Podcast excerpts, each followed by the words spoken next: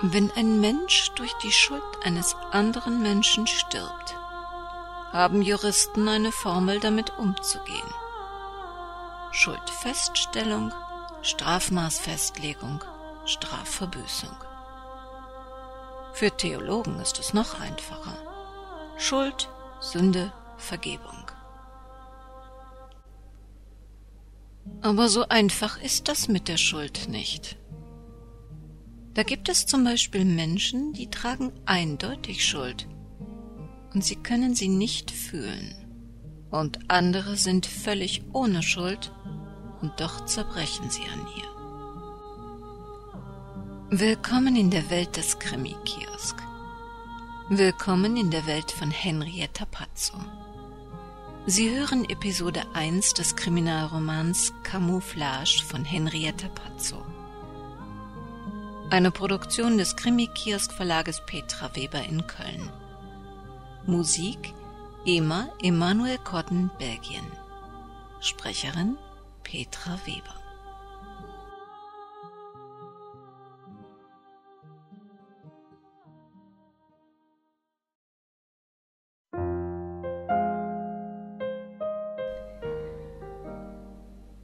Von allen verlorenen Empfindungen kam der Schmerz des Frierens als erste wieder in sein Bewusstsein. Die bittere Kälte lähmte seine klammen Finger und frierenden Beine. Sie kroch langsam den gesamten geschundenen Körper empor, um von ihm für die Ewigkeit endgültig Besitz zu ergreifen, wenn er sich jetzt nicht dagegen wehrte. Durch einen kleinen Spalt im hölzernen Garagentor leuchtete der glasklare Vollmond in sein Gesicht. Seine geschwollenen Augen brannten, als er an sich heruntersah. Die große dunkelrote Blutlache auf seinem karierten Flanellhemd gefror zu einem harten Brett.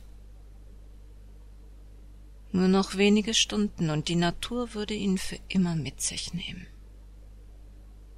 Es störte ihn nicht, zwischen alten Autoreifen, Lacktöpfen und Poliertüchern zu enden.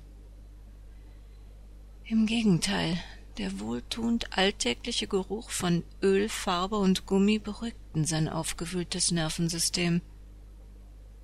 Am Ende war es sowieso egal, wo es geschah. Und der Gedanke, dass es bald geschah, schien tröstlich. Außer diesem unerträglichen Schmerz gab sein Gehirn keine Überlegungen preis. An nichts wollte es sich erinnern. Nicht an das Blut, nicht an das Wie oder das Warum. Nur die brennenden Augen langsam schließen und im Sterben unwiderruflich seinen Lauf lassen. Einschlafen, tief und fest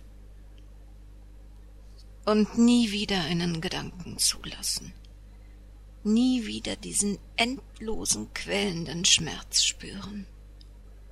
Mitten in dieses Dämmern brach ein kurzes, aber lautes Knarzen. Die Garagentür wurde aufgerissen, und gegen das Licht des Mondes zeichnete sich die massige Gestalt eines großen, schweren Mannes ab. Wie ein Bär baute er sich bedrohlich vor dem zitternden Bündel Mensch auf.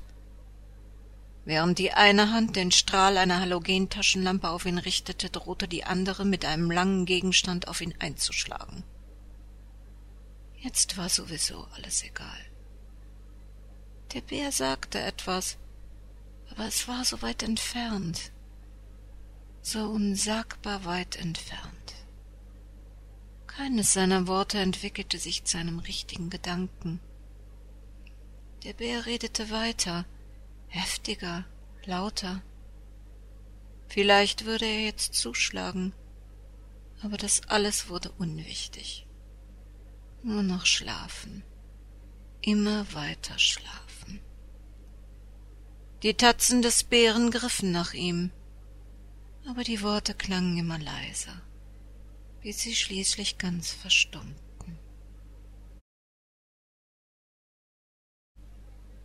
Das Chaos übertraf Barbara Manotts schlimmsten Befürchtungen. In ihrer Kanzlei stapelten sich die Möbel in der Raummitte unbrauchbar übereinander. Im Büro ihrer Mitarbeiterin Sylvia Klammer waren zusätzlich alle Schränke von den Wänden gerückt und völlig idiotisch als Festung um die elektronischen Geräte wie Kopierer und Telefon positioniert worden. Darüber lag eine lieblos geworfene Plastikplane. In beiden Räumen lagerten Farbtöpfe, herabgerissene Tapetenreste und Zeitungspapier auf dem Boden. Aber weit und breit arbeitete kein Maler.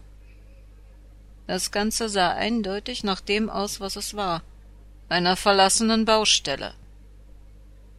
Die Zeiten für Baufirmen und ihre angeschlossenen Handwerksbetriebe, Barbaras Mandantschaft, entwickelten sich schlecht. Um offenstehende Gebührenrechnungen ihrer Mandanten trotzdem auszugleichen, ließ sie sich immer wieder erweichen, Rechnungsbeträge abarbeiten zu lassen. Ein Fehler, wie sich regelmäßig herausstellte. So auch jetzt. Für runde zweitausend Euro offener Rechnungsbetrag wollte ihr Mandant, ein Malermeisterbetrieb vor der Insolvenz, fachgerecht und zügig Barbaras gesamte Kanzlei streichen. Mit dem Ergebnis, dass ein Anruf gestern alle drei Maler mitten aus der Arbeit riss und zu einem zahlenden Kunden beorderte. Schließlich müsse sie verstehen, dass in dieser Situation Geldeingänge vorgingen. In ein paar Tagen bringe man die restlichen Arbeiten, durchweg Kleinigkeiten, dann zum versprochenen Abschluss. Innerhalb von zehn Minuten verschwanden alle Handwerker und nicht eine Wand war fertig. Und nun saß sie da, inmitten von Dreck und Farbtöpfen, und von den zügig werkelnden Facharbeitern blieb nur noch ein vergessenes Transistorradio. Auch in diesem Punkt zeigte sich wieder einmal Frau Klammers treffsicherer Instinkt. Wie hatte sie es formuliert? Also wenn die Ende Januar hier mit dem Pinseln anfangen, verzieh ich mich in den Skiurlaub. In der Zeit ist normalerweise sowieso nicht viel los. Unsere Mandanten hocken über ihren Jahresabschlüssen. Ich habe einfach zu viele Klageerwiderungen wegen Gewährleistungsmängeln getippt, als dass ich dem Pfusch auch noch live zusehen muss. Also wenn Sie nichts dagegen haben, lasse ich Sie mit den Jungs alleine. Und nun war Barbara tatsächlich alleine. Das Telefon blieb ungewöhnlich still. Vernünftiges Arbeiten schien unmöglich. Sie konnte nur die Post abwarten und vielleicht ein paar Außentermine planen. Der Postbote kam allerdings immer erst mittags, das würde also noch ein sehr langer Morgen werden. Vielleicht konnte Musik ihren Frust etwas dämpfen. Sie stellte das zurückgelassene Transistorradio auf einen Berg Papier und suchte nach einem Sender, der ihre Laune ein wenig verbessern sollte.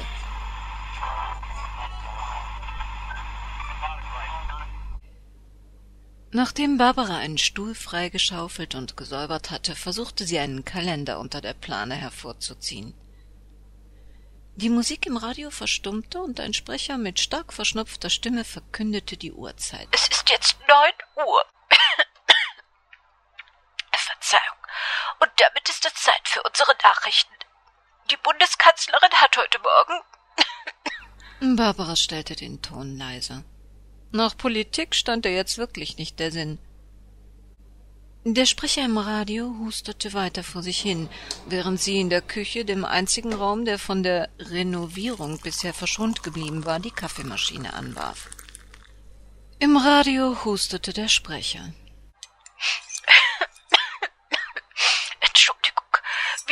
Wirtschaftsweisen bereits in ihren Vorjahresprognosen. Noch belebender als der Geschmack wirkte der Geruch von Kaffee auf Barbara. Die Nachrichten schienen sich ihrem Ende zu nähern. noch ein Hinweis der Polizei. Gesucht wird ein Mann, der dringend verdächtigt wird, seine Mutter ermordet zu haben. Er ist Anfang dreißig. Barbara stellte das altersschwache Radiogerät langsam wieder etwas lauter. Wer weiß, vielleicht gab wenigstens der Wetterbericht Anlass zur Hoffnung. Und das Wetter? Es bleibt, wie es ist, Grippewetter. Die Temperaturen liegen deutlich unter dem Gefrierpunkt. Nachts ist mit Minusgraden und starkem Frost zu rechnen. In Höhenlagen werden wieder heftig anhaltende Schneestürme und ebenfalls Nachtfröste erwartet. Die Schneefallgrenze. Na ja, dann entwickelte sich zumindest Frau Klammers verdienter Skiurlaub zu einem Erfolg. Barbara stellte das Radio ab.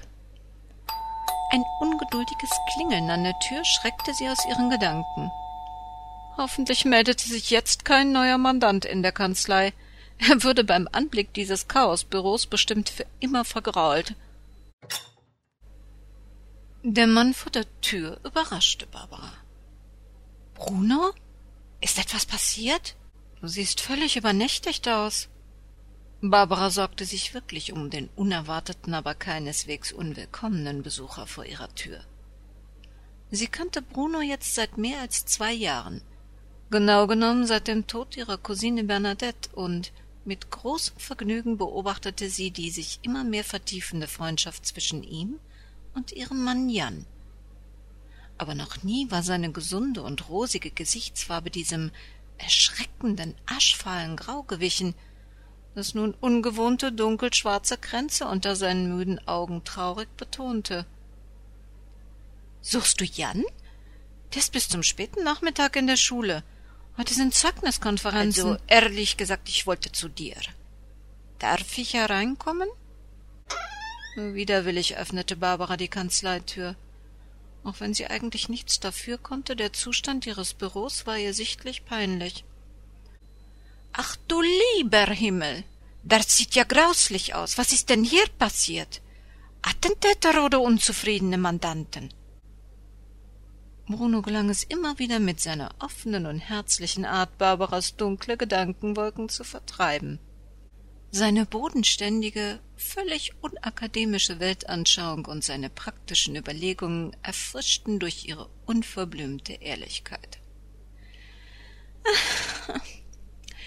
Eher letzteres. Aber die Geschichte ist lang und traurig. Nimm dir lieber einen Becher aus der Küche, die Kanne mit Kaffee ist frisch und das einzige, was ich dir heute anbieten kann. Das heißt, wenn du Frau Klammers Stuhl hier irgendwo siehst. Danke, den Kaffee kann ich brauchen. Einen Stuhl brauche ich nicht.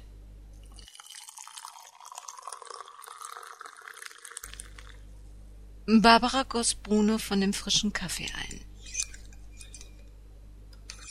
Mit dem Kaffeebecher in der einen Hand schob er mit der anderen einen Teil der Büroutensilien auf Frau Klammers Schreibtisch beiseite und hob seinen massigen, einem riesigen Teddybären nicht unähnlichen Körper auf die Schreibtischkante.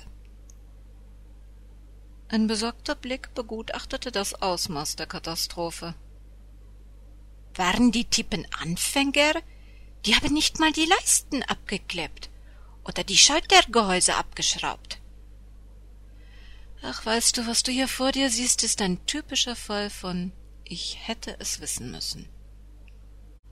Und die kleine Klammer, ist sie geflüchtet? Oder versteckt sie sich unter all dem Gerümpel? Ersteres. Sie macht einen kleinen Skiurlaub. Wenigstens stehen wir uns so nicht gegenseitig hier im Weg. Ich wollte dich heute Morgen erst anrufen, um zu fragen, ob dir mein Besuch überhaupt recht ist. Aber es ging keiner ans Telefon. Ein böser Verdacht beschlich Barbara. Mit Sicherheit hatten diese Spezialisten das Telefonkabel aus der Steckdose gerissen. Damit erklärte sich natürlich auch die ungewöhnliche morgendliche Ruhe. Ach, das werde ich gleich überprüfen. Aber lass uns die seltene Stille erst noch etwas genießen. Als Arbeitstag ist dieser Tag sowieso nicht mehr zu retten. Hast du Kummer? Bruno antwortete nicht gleich. Sag mal, wenn man dir etwas erzählt, dann darfst du doch nicht mit anderen darüber reden. Na ja, alles, was meine Mandanten mir erzählen, fällt unter meine berufliche Schweigepflicht. Aber wenn Freunde mir etwas erzählen, würde ich's natürlich auch nicht weiter tratschen, falls sie mich darum bitten, es für mich zu behalten. Ein Augenzwinkern und ein Schmunzeln unterstrichen ihre Antwort. Mir ist es ernst. Wenn ich dir etwas ganz Geheimes sage, dann kann ich mich darauf verlassen, dass du es für dich behältst. Du würdest doch Jan nicht sagen. Klar, ich kann schweigen wie ein Grab. Was gibt es denn so Geheimnisvolles? Ich habe was gefunden. Nachdem Bruno sich nicht veranlasst sah, seine Fundsache näher zu beschreiben, versuchte Barbara mit allgemeinen rechtlichen Überlegungen sein Vertrauen zu festigen. Hm, wenn du Bargeld gefunden hast, kannst du es bis zu einer Höhe von zehn Euro behalten. Darüber hinausgehende Summen bist du verpflichtet, im Fundbüro abzugeben. Dann stehen dir zwischen drei und fünf Prozent Finderlohn zu, je nach Höhe des Betrages. Meldet sich der Besitzer nicht, gehört dir das Geld nach sechs Monaten. Na, unter bestimmten Umständen musst du allerdings noch drei Jahre mit dem Ausgeben warten. Es ist kein Geld. Für Fundgegenstände gilt Ähnliches. Soll ich dir die Telefonnummer des Fundbüros heraussuchen? Danke, aber es ist auch kein Gegenstand. Jetzt wird's aber spannend. Ist dir eine Katze zugelaufen? Nicht direkt. Ich habe nicht etwas, sondern jemanden gefunden. Nun, liebe Zeit, falls du einen kleinen Ausreißer aufgelesen hast, hoffe ich, du hast ihn nicht mit Bargeld allein zu Hause gelassen. Die Sache ist leider etwas komplizierter. Vielleicht erzähle ich dir einfach mal, wie es passiert ist. Ich habe doch kleine Laubhaufen für Igel im Hof unseres Hauses angelegt. Ja, also Igel in der Natur sind keine Sache, die jemandem gehören, sofern sie nicht in einem Naturschutz oder Jagdgebiet gefunden werden. Darum geht es auch nicht. Ich mache jeden Abend meine Runde und sehe mir mit einer Taschenlampe die kleinen Laubhaufen an. Manchmal stöbern die Nachbarkatzen herum und ganz mickrige Kerlchen müssen in die Igelstation. Und gestern Abend, ich mache gerade meine Runde, da merke ich, dass etwas nicht stimmt. Irgendwie war es anders als sonst.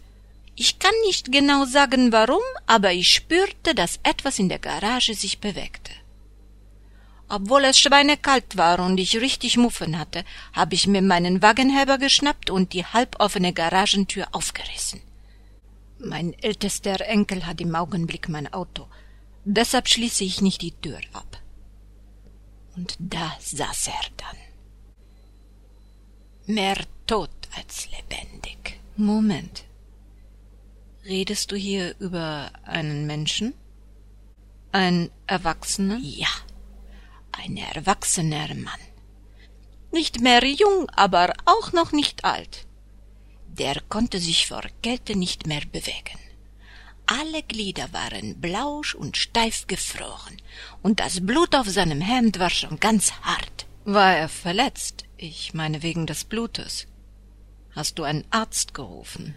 Ah, zuerst wollte ich ja, aber er hat so schrecklich fantasiert und immer von einem Bären gefaselt. Als ich ihm erklärte, dass ich einen Notarzt rufen muss, hat er sich fürchterlich gewehrt und um sich geschlagen. Und dann ist er bewusstlos in meine Arme gefallen. Zuerst habe ich ihn lauwarm und später heiß gebadet und ihm heißen Tee eingeflößt. Dann ist er in einem Bett, das ich für den Besuch meiner Enkelsöhne im Kinderzimmer immer frisch beziehe, eingeschlafen. Wenn ich das jetzt richtig verstehe, war er nicht verletzt. Schnittwunden oder so. Nein, nur unterkühlt. In Barbaras Erinnerung drang der Fetzen einer hustenden Radioansage. Gesucht wird ein Mann, der dringend verdächtigt wird, seine Mutter ermordet zu haben. Er ist Anfang dreißig? Sag mal, Bruno, ist der Mann, den du gefunden hast, vielleicht so um die dreißig? Gut möglich. Er ist jedenfalls ein armes Schwein. Kann sich an nichts erinnern. Ich meine, wie er in meine Garage gekommen ist und so. Mit und so meinst du, wie das Blut auf sein Hemd kam? Das auch. Er redet nicht viel, eigentlich gar nichts, weil er sich an nichts erinnert. Und wo ist er jetzt? Na, bei mir. Wo sonst? Er kann sich ja nicht erinnern, wo er wohnt. Ach, ein sehr beliebter Trick. Du musst sofort zur Polizei. Wenn mich nicht alles täuscht, suchen die deinen Schützling seit gestern. Ich habe es erst heute Morgen im Radio gehört. Nein, das tue ich nicht. Und du auch nicht. Du hast mir fest versprochen, dass du mit niemandem etwas darüber sprichst. Ich glaube, der arme Kerl ist in echten Schwierigkeiten. Zuerst koche ich ihm eine kräftige Brühe, dann peppele ich ihn noch ein bisschen auf. Und dann müssen wir sehen, wie wir ihm helfen können. Dieses vereinnahmende Wir in Brunos Sätzen ließ Barbara vermuten, dass eine Menge Ärger auf sie beide zukam. Bruno, ich sag das nicht gerne, aber dir ist kein Hündchen zugelaufen. Du hast es wahrscheinlich mit einem Mörder zu tun. Mit einem Muttermörder. Ha, niemals. Mir ist egal, was die Heinis im Radio behaupten. Die irren sich öfter. Und komm mir bloß nicht damit, der könnte gefährlich sein. Mit so einer halben Portion komme ich noch klar. Der Junge ist fertig mit der Welt. Und wenn ich der Letzte bin, der an ihn glaubt, ich verrate keinen.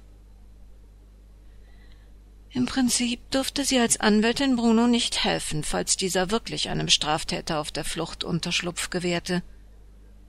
Aber vielleicht war sein nächtlicher Besucher gar nicht der Gesuchte.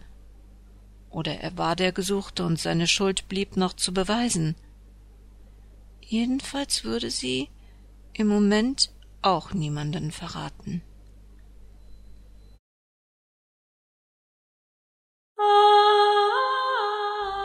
Sie hörten Episode 1 des Kriminalromans Camouflage von Henrietta Pazzo, eine Produktion des Krimi-Kiosk-Verlages Petra Weber in Köln. Ihnen gefallen unsere Sendungen? Dann erwähnen Sie uns doch einfach mal in Ihrem Blog oder auf Ihrer Webseite. Oder werden Sie unser 1-Euro-Komplize. Wie das funktioniert, können Sie unter www.krimikiosk.de sehen. Außerdem können Sie dort an einem Gewinnspiel teilnehmen oder in unserem Shop stöbern. Und Sie können die Lizenzart Libre einsehen, die Ema Emanuel Cotton zur Verwendung seiner Melodien gegeben hat. Und damit Sie auch die nächste Folge nicht verpassen, tragen Sie sich in unser Benachrichtigungsformular ein und wir erinnern Sie. Und bis dahin passen Sie gut auf sich auf.